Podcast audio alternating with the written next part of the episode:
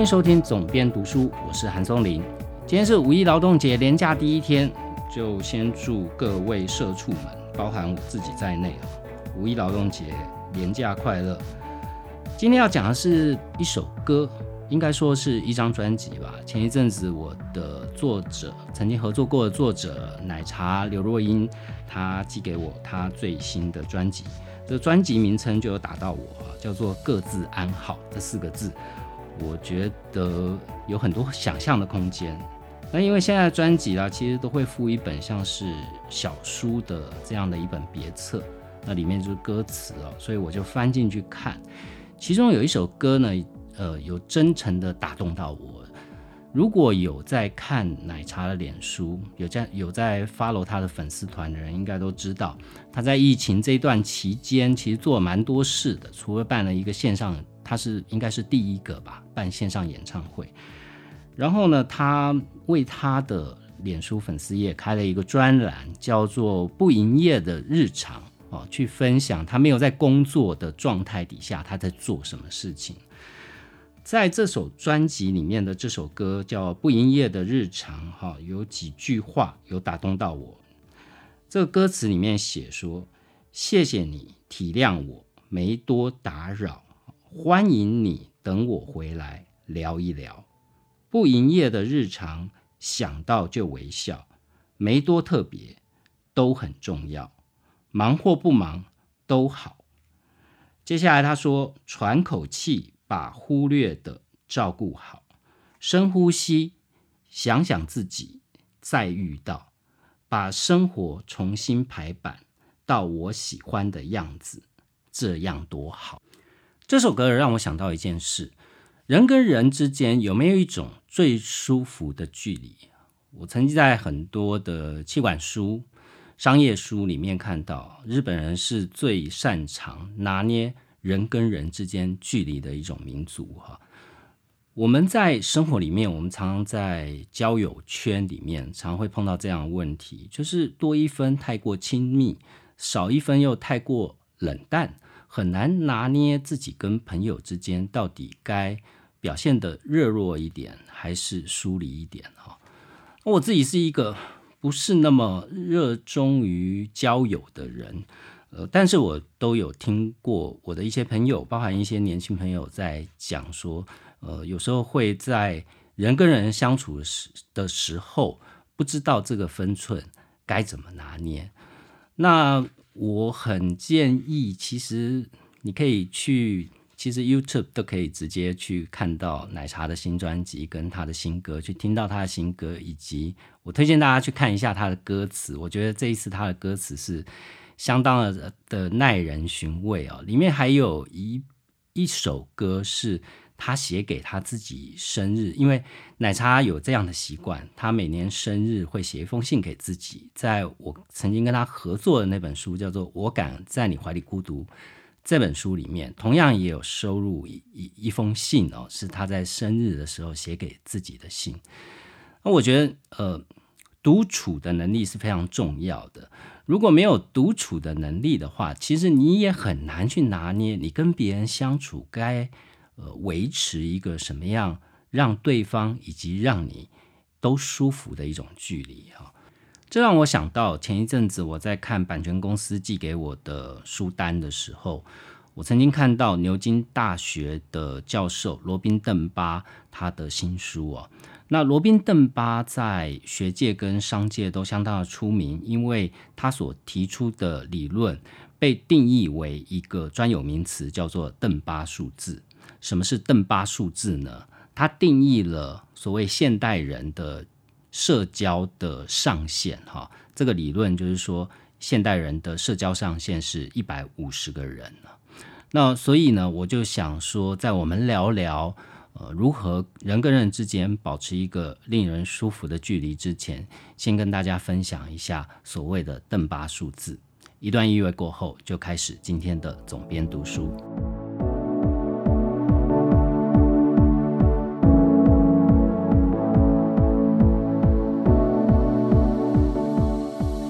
邓巴数字啊，是牛津大学的教授罗宾邓巴，他是呃人类学家，也是演化心理学家。那他在一九九零年代提出来的，他原本的研究其实只是试图去理解灵长类为何要花费大量的时间来打扮自己，哈，就这么一个简单的题目。但是呢，在研究的过程，他意外的发现说，灵长类的脑容量跟他所处在的平均社会团体的大小呈现一种正相关的关系。邓巴的研究发现了每个物种。它的能够维持多少的关系，以及这段关系的品质，它都是有其极限的。就好像是电脑处理复杂的作业能力，它一定是受限到它的记忆体大小跟它处理器的能力。那至于我们人类，就是大脑的演算能力了。那大脑呢？其实主要是运用新皮质这个部分，尤其是额叶这个部分哦。那这个部分的大小，就定义了我们能有多少能力来处理复杂的社交关系。你或许会觉得一百五十个人这样的数字，放在现在的社群环境底下，实在是有点荒谬啊！任何一个人的脸书好友，应该都非常轻易的就超过这个数字。更不要讲说我们所处在的现代社会，任何一个城市，它可能都是数百万人口，或者甚至是数千万以上的人口这样的一个都市或者是国家。但是呢，如果你精确一点去看，呃，即便你身处在一个庞大的社会结构里面，但是这个社会结构里面大多数的。所处的个体其实彼此之间都是没有往来的，就像呃，像邓巴他是住在伦敦，那伦敦的呃数千万的市民彼此之间大部分都不认识对方哦，也不知道对方的名字，更不要讲说可能呃一生里面都没有见过面了。其实不要说伦敦这么大的都市，就像我们台北，应该你也不认识大部分的人嘛。所以呢，邓巴他去回推这个一百五十个人这个数字，他是用很多自然状态底下，呃，非现代社会哈一个社会群聚的一个规模，来推演到现在社会结构里面组织的最小规模。大概都能去印证一百五十个人这样的一个学说哈。那他举到的是在工业化以前的社会，尤其是狩猎采集的社会。那在狩猎采集的社会呢，大概去推估它一个呃最大的群体，一般来说就是部落的本身。那怎么去定义这个部落呢？就是使用相同语言的群体哈，然后拥有呃。共同的文化特征这样的一个群体，典型的部落群体大概是呃五百到两千五百名的男子、女子跟孩童，所以呢，这样的是一个大的群体哦。但是当你去讨论这样呃狩猎的群体的时候，呃，不免就会讨论到一个叫做氏族的群体。所谓氏族，就是更紧密之间的关系了。那他可以去从很多以前留下来的人口普查资料，这个里面包含了二十多个部落型社会。那这样的氏族群体，它的平均规模大小就是大约一百五十三个人。那这样的推演只能是放在工业化社会以前吗？其实，在工业化社会以后，也出现了类似一五零法则这样的现象哈。一般来讲，企业组织理论的普遍原则就是少于一百五十个人的组织。如果你用传统的面对面的人事的处理方式，并不会出现太大的问题。但只要超过一百五十个人以上，你可能就不能靠所谓人质的管理了，而必须要靠制度来管理。哈，这就是为什么呃，在邓巴数字能够运用在非常多气管理论上面的原因，不只是企业，包含像军队也是有类似的符合邓巴数字的一个规模的存在。大多数的现代化军队，它的最小的独立单位是连。那正常组成，它是由三个排的士兵所组成的。那我们知道，每一个排的士兵大概是三十到四十人。也就是说，如果在加计上指挥官跟指挥官的幕僚，还有后勤的支援单位，一个连的大小大概就是一百三十个人到一百五十个人。这是现代化的军队，但是我们去看古代的军队，譬如说古罗马共和国的基本战斗单位，它叫做连队或步兵团，它也是差不多的数字，大概也是一百三十名男子左右的规模。邓巴说，就连学术团体也受到类似一五零法则这样的限制，譬如说在英国的。萨塞克斯大学的教育系，他的一位教授，他就曾经调查了十二个科学跟人文的学系之后，他发现说，呃，比较能够让人注意到的研究机构。他的研究人员的数字大概都在一百人到两百人之间。一旦这个系所它的人数大于这样的数字，就会分裂成两个以上的分支学系哦。那这样的分裂的过程呢，也可以在宗教的教派上面看到。譬如说，他提出的例子是一个叫做胡特尔教派，在美国的达科塔州。跟阿米许教派教派哈，阿米许我我曾经去过他们的那个呃社区哦，就是他们不能用电，他们不能用任何现代化的社会。他在宾州，那这个两个是呃当代的一个重要的宗教基本教义派，他们采行的这个社区农业生活，大概一个社区的平均人口就是一百一十个人。因为呢，只要这个社区超过一百五十个人，它就会分裂变成另外一个新的社区。最特别的是，这里面提到的胡特尔教派，他曾经呃用这样的数字去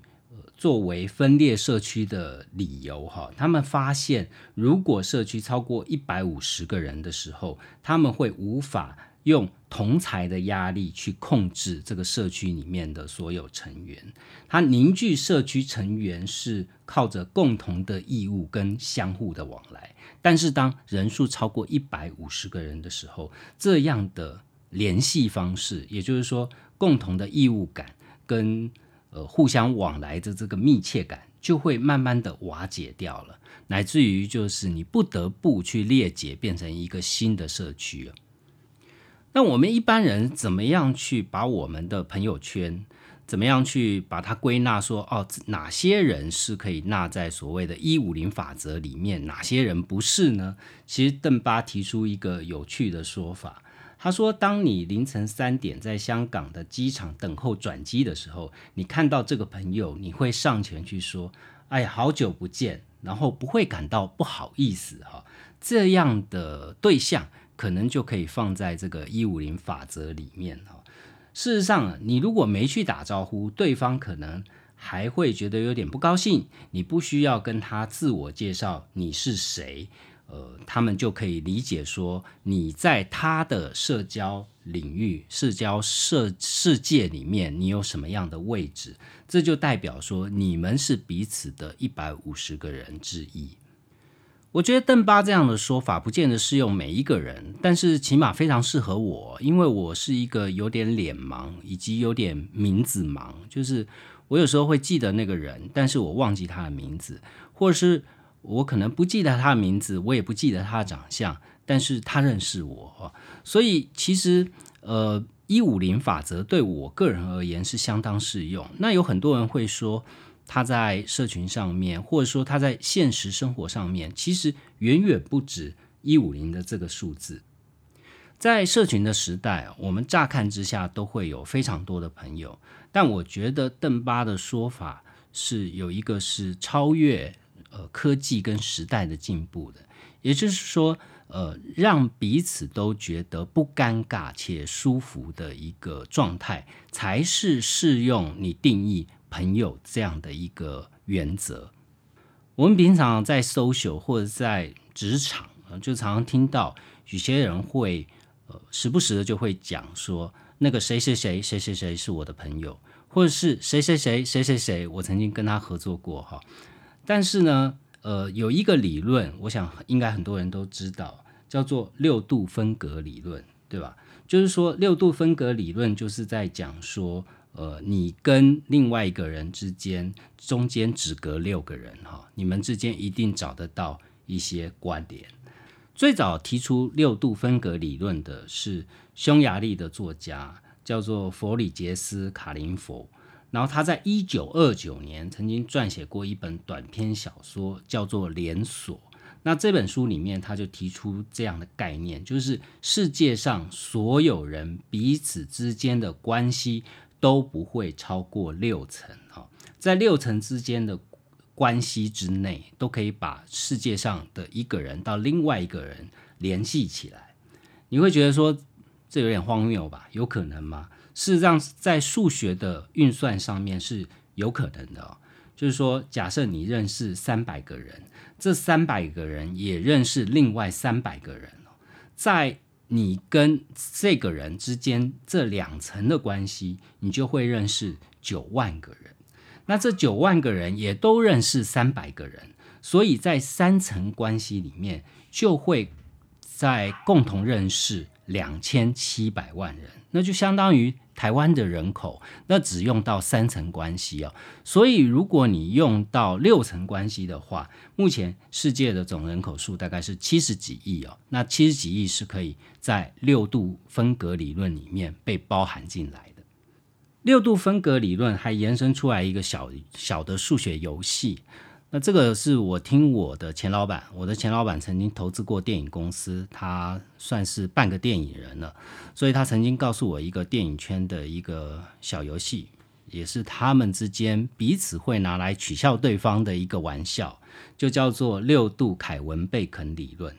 那六度凯文贝肯是因为呢，凯文贝肯这个演员。呃，我不晓得年轻的朋友还记不记得哈，在我们的世代呢，凯文贝肯是一个好莱坞非常常见的绿叶型演员，他始终没有真正的大红过，但他的作品相当多，不管是电视、呃影集或者是电影哈，那有非常多的好莱坞演员都曾经跟他同台过，所以呢，呃，大家就会去计算哈。这个游戏的目的就是基于与凯文·贝肯之间的关系，将两位好莱坞演员以最少的度数连接起来。那这样测试，呃，某一个演员跟另外一个演员之间的亲密度，这样的数字，在数学上就真的有一个叫做贝肯数 （Bacon Number） 这样的数字的存在。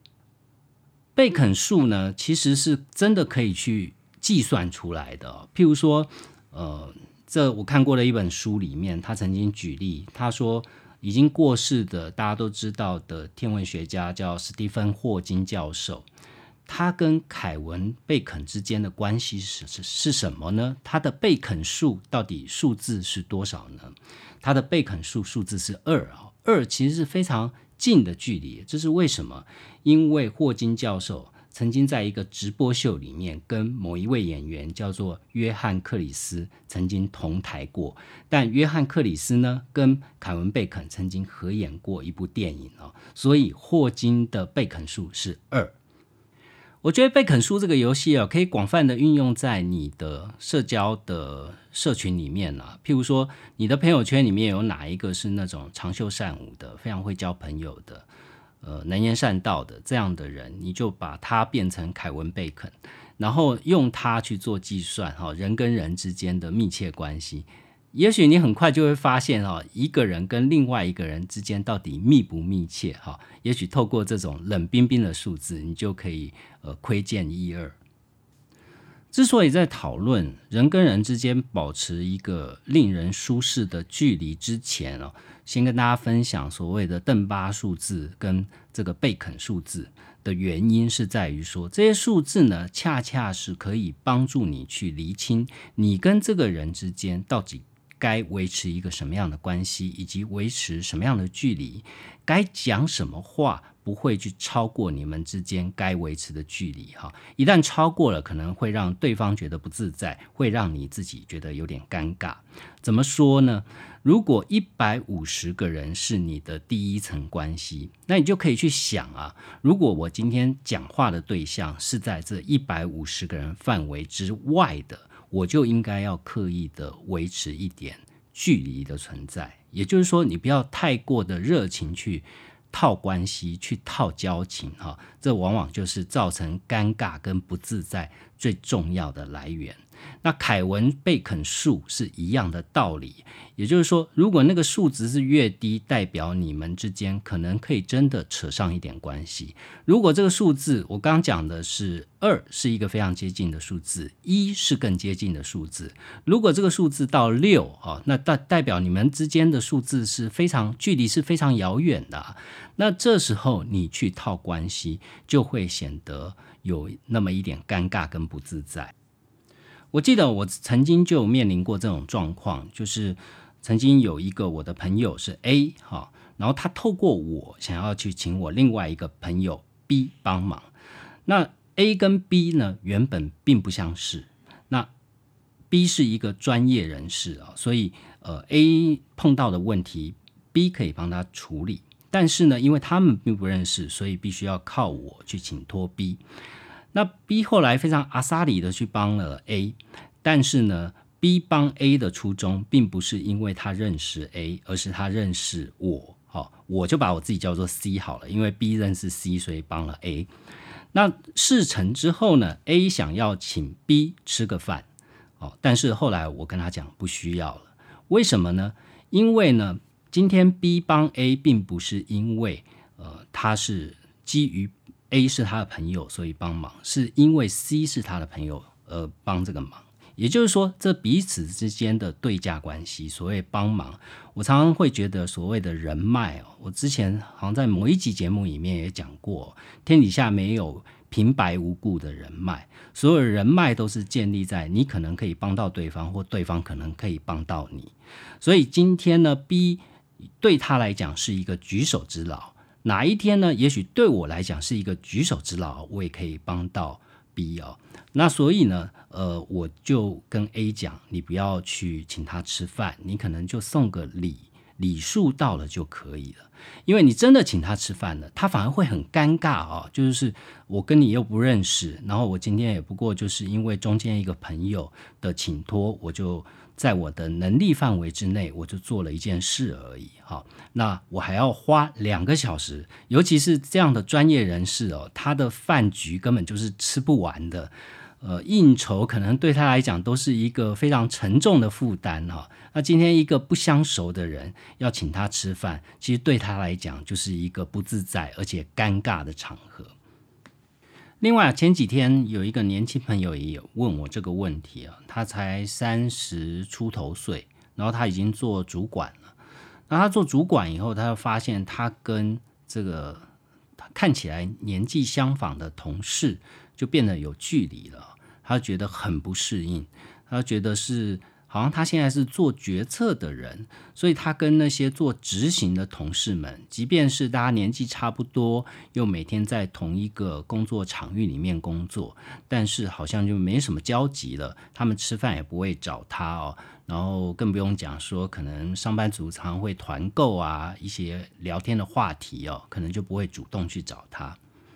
那我是跟他讲了，如果你做了主管，你本来就要有这种意识，就是你跟你的下属之间的会开始保持一个距离。那这个距离可以分成两个层面来看，一个层面是主管本身作为管理者，他本来就要保持。某一种程度的所谓的距离感，哈，这是一定必须要具备的，因为你混得太熟哦，你没有办法去做赏罚分明的动作，哈，太多的人情，太多的包袱。另外，就是在很多公司的体制之下，我也觉得说有很多呃，看似是为员工好，但是实际上哦。你都是为老板好哈，譬如说我在之前节目曾经讲过，说所谓的员工旅游这件事，我个人就没有那么认同员工旅游就是表面上是看起来是为了好像凝聚同事的向心力，或者说我们说老板请员工吃饭好了，呃，如果老板经常请员工吃饭，表面上看起来是我好像要跟你们呃拉近距离，但实际上员工跟老板吃饭就是一个不自在的状态嘛。很多时候，员工跟员工吃饭聊天，就是为了能够抱怨老板。但今天老板每一餐饭都要跟他们怎么抱怨老板。所以呢，你如果当上一个主管，你本来就要有这种心理素质，就是所有老板注定都是孤独的。也就是说，你在一个组织里面，你终究是你没有太多人可以讲话，你没有太多人可以分享哈。那这一点是你身为管理者，尤其当你职位越高，你必须要具备的心理素质。在个人交友上面，我觉得也是一样的。即便你的朋友是在所谓的邓巴数字的范围之内，也就是一百五十个人的范围之内，我觉得朋友之间也是要试着保持一种相对中立跟客观的一点点距离。那我自己在工作上是这样，我自己都会跟我的作者保持一点距离，我不会摄入作者的私生活太多，因为我的想法是觉得，当然我跟作者都可以变成好朋友。事实上，我们。我大部分的作者，我跟他们的交情也都不错，但是呢，我不会摄入他们私生活太多。为什么呢？因为我终究是一个工作伙伴的角色。我今天帮他们策划一本书，帮他们做一个题目，我都必须要站在第三者的立场，会比较客观一点。一旦我跟他呃私生活，做的太近，就像老板跟员工之间的距离太近，你没办法去做赏罚分明的动作一样。我今天要做一个工作伙伴，如果我有太多的个人私情在里面，我很难跳脱出来，用比较客观、用比较第三者，甚至比较消费者的角度去想。这个作者可以做出一个什么样的东西，取得最大多数群体的共鸣呢？那这件事情就是必须要保持距离。放到我们一般人际上交往也是一样。所以为什么会从奶茶这次专辑的歌词里面体悟到这件事呢？就是我回头再去讲，我刚刚有念给大家听，其实就是这两句话，就是谢谢你体谅我，没多打扰。欢迎你，等我回来聊一聊。朋友之间最舒适的距离就是这样，你不打扰，然后欢迎你随时来聊一聊。我觉得这就是一个友谊的最升华的状态吧。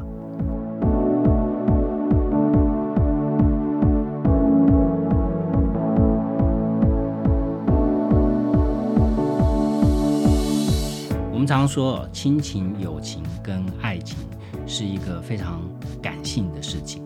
但是呢，有时候不妨用理性的角度来看待，这样或许会让彼此的关系走得更长远一点。希望今天的节目内容对你有帮助，也欢迎在 Apple Podcast 帮我留下五星评价。有任何问题，一样欢迎大家呃透过各种方式跟我联系，我会尽快回复给大家。我们下一期节目见。